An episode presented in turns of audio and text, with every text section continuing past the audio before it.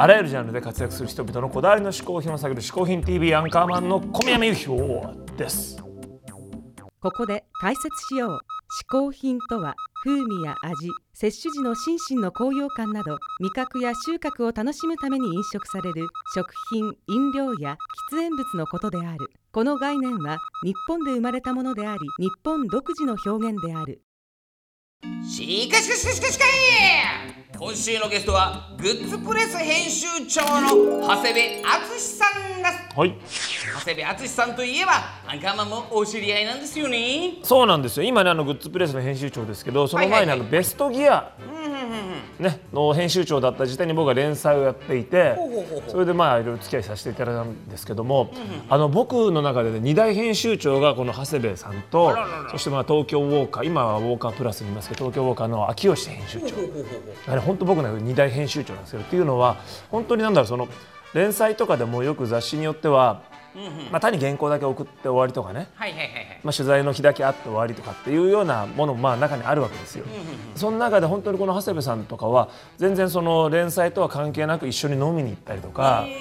なんか日々例えばメールで情報交換してねあ今度こんなのやりたいですねとか、そういうなんか一緒に本当になんか楽しんでいろんなもの作ってるっていうのができた僕は割と長谷部編集長と初めてそれができて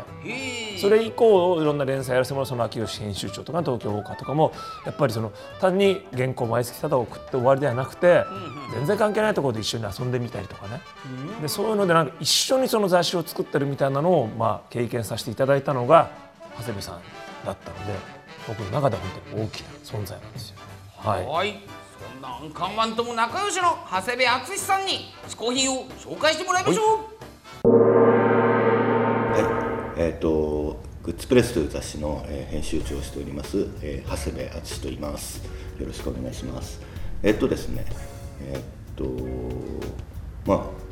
雑誌の編集者を20年ぐらいやってまして、えーとそのうちほとんどそういう物雑誌に関わってきました。で、えー、と去年からグッズプレスという、まあ、物雑誌の中でもそういう古い雑誌なんですけどパイオニアの本の、えー編集長を今はやってます。えっとまあ、グッズプレスという本はあのなんかこだわる大人の男がなんかこだわるようなものを紹介する本なので基本的には本当嗜好品を紹介するような本って言えるのであの実際嗜好品として何を個人的に紹介するかすごい悩んだんですけど1回目今回アウトドアグッズをやりたいなと思ってます。なんかその理由いろいろあるんですけど一つは僕その結構長く編集雑誌の編集者も雑誌やってるんですけど、えー、と昔若い時にアウトドア担当みたいなことをちょっとやっててでその時に結構アウトドア業界取材したんですけどアウトドアのプロダクトってすごい面白くて、えー、と僕自身めっちゃアウトドアしますみたいなこともなくあのすげえ山登ったりとかもそんなしないんですけど、まあ、たまにキャンプ行ったりとか、まあ、野外フェスでテント泊まったりとかいうぐらいで、まあ、年に数回ぐらいしかあのアウトドアグッズも使わないですし、えー、と下手したら持ってる使ったことないやつとかもいっぱいあるんですけど。だけどなんかアウトドアグッズってプロダクトとしてすごい惹かれるんですよ。で例えばえっ、と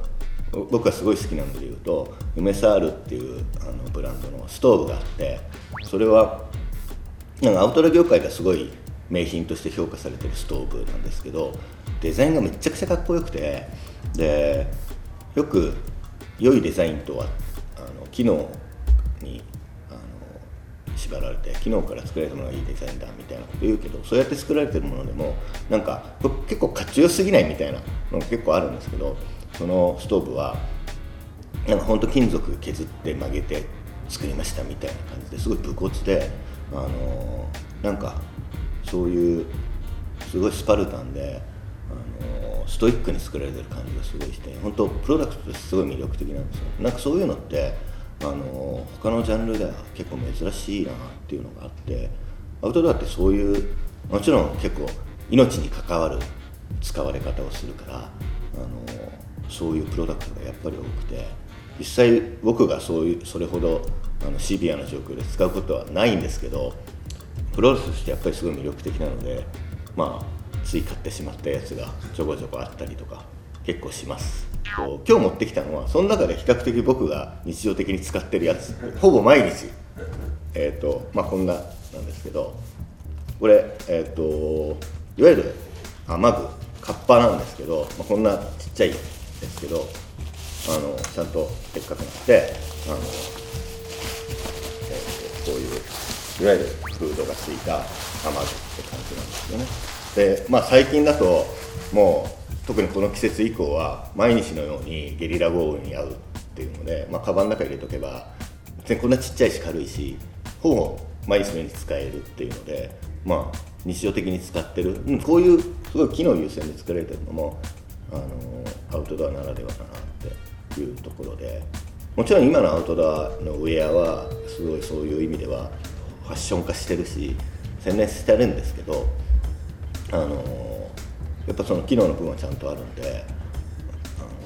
日常的にも使ってるなっていうところで。なんか、まあ、僕は結構こういうのは日々日常的にも使えるんですけどあの基本的にはなんか軽いとかあの、まあ、さっきのストーブみたいに明らかに妥協してないで作ってるなみたいなそういうところがこう魅力的で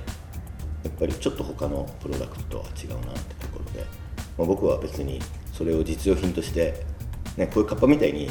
あの実用的に使ってるのもあるんですけどほとんどのものは実用品としてっていうよりは本当趣味の嗜好品としてなんとなく買ってたまにいじるとかたまに本当に何年かぶりに使うとか下手したら家にあるだけみたいな。って感じなのでなんかあの本来嗜好品ではないんでしょうけど僕は嗜好品として消費してるって感じなので今回アウトドアグッズ結構そういう点でいいっすよっていう話をさせていただきました。話聞くとこによるとアンカーマンの小宮山さんも最近アウトドアハマってるらしいとお伺いしたので、まあ、僕もあんまり使ってないのが結構あるんでたまには一回キャンプとか一緒に行きましょうか。で投げといてみます。長谷部編集長一つ目の嗜好品はアウトドアグッズでした長谷部編集長もおっしゃってましたが、アンカーマンもアウトドアにハマってるらしいですね。そうなんです。僕はね今年を僕の中でアウトドア元年と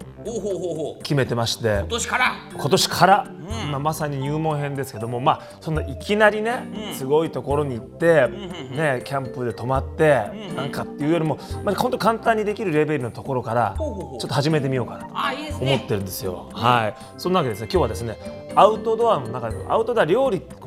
いいでしょ？た楽しみだね。楽しみでしょ？やっぱりアウトドアのキャンプとかのね楽しみで。その中でもアウトドアといえばちょっと僕もやりたいなと思っていたのが燻製なんですよ。燻製。燻製作り。こちらにチャレンジしたいと思ってましてね。はい。はいというわけでですね今日はですねアウトドア燻製作りに挑戦してみます。嗜好品クッキングの時間がやってまいりました。イエイ。さあ今日はですねもう勝手にねもうこのねエプロン姿がもう野菜の時間のおかげでこうもう慣れてるでしょこれ僕ねこれこの今日はですねこの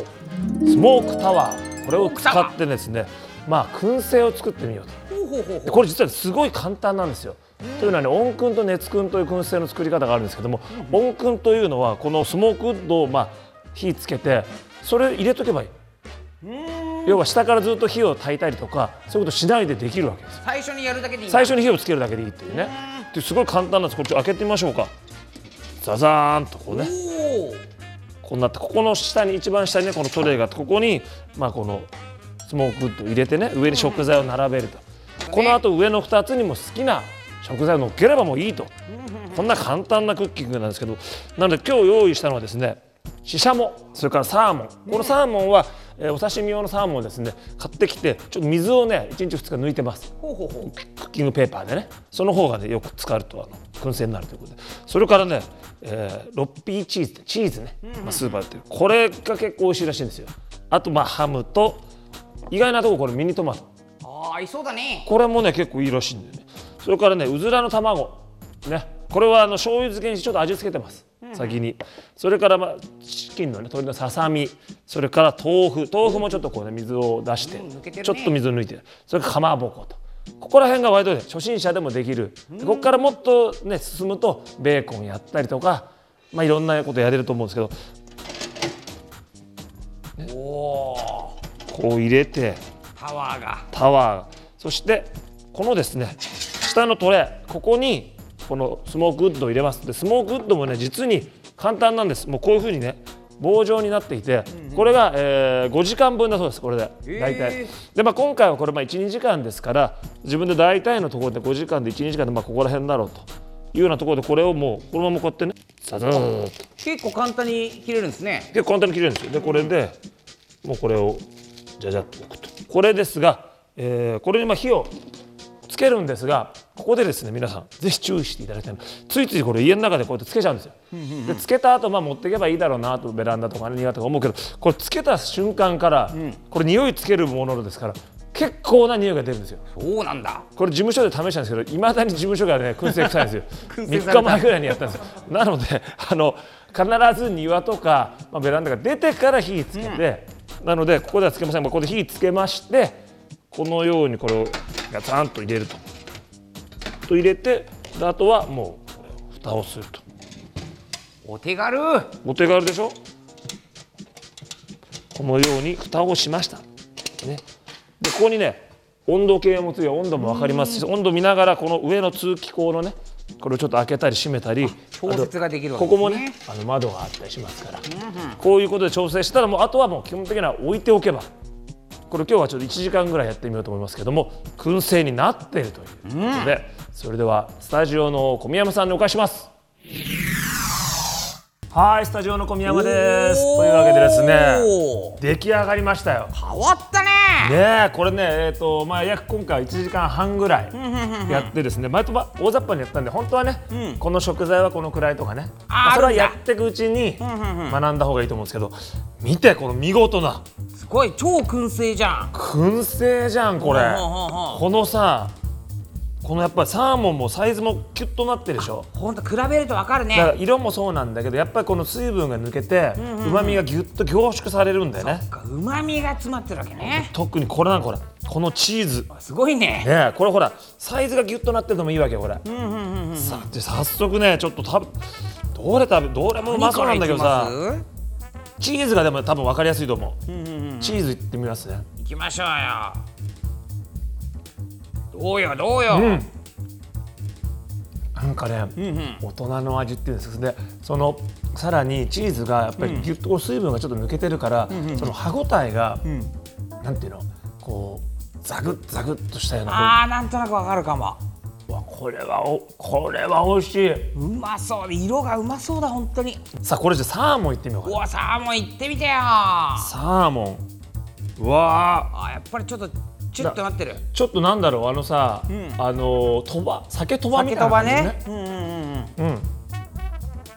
うん。うん。あ、でもねやっぱりこれほらお刺身用の生のサーモンでやってるから、中はしっとりしててそんなにいわゆる燻製っていう感じじゃなくて、はいはいはいはい。これも酒のつまみとかにいいと思う。あしっとりしてんのいいね。うん、それからねどれいこうかな。このかまぼこきこれいい色でしょ。あかまぼこかそれ。かまぼこがさこの燻製してない状態に比べてこのうん変わった浸かり具合。うん。これチーズよりさらにやっぱこのシャクシャク感というか身の詰まった感じが。で周りにはこの燻製の香りがついてこれもうまい。いいね。うわーこれね、これで、まあ、ビールでもお酒でもワインでも何でも合うだろうね。うわすアウトドアやりたくなっちゃうねこれ、ねこれ皆さん結構本当に簡単ですからいやいやいやいや。ねもう基本的には置いとくだけでね。できるから、まあ、アウトドアなんかでもだから行って最初にこれセットして、で遊んだり他の料理作ったりとかしててあー1時間2時間してできましたってこれはねすごい楽しいと思う。んでれは。皆さんぜひぜひ燻製作りねアウトドアライフも楽しんでみてください。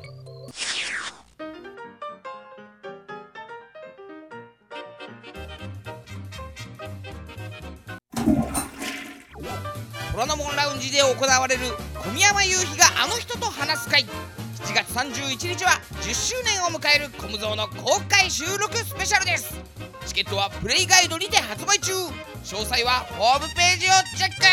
ク。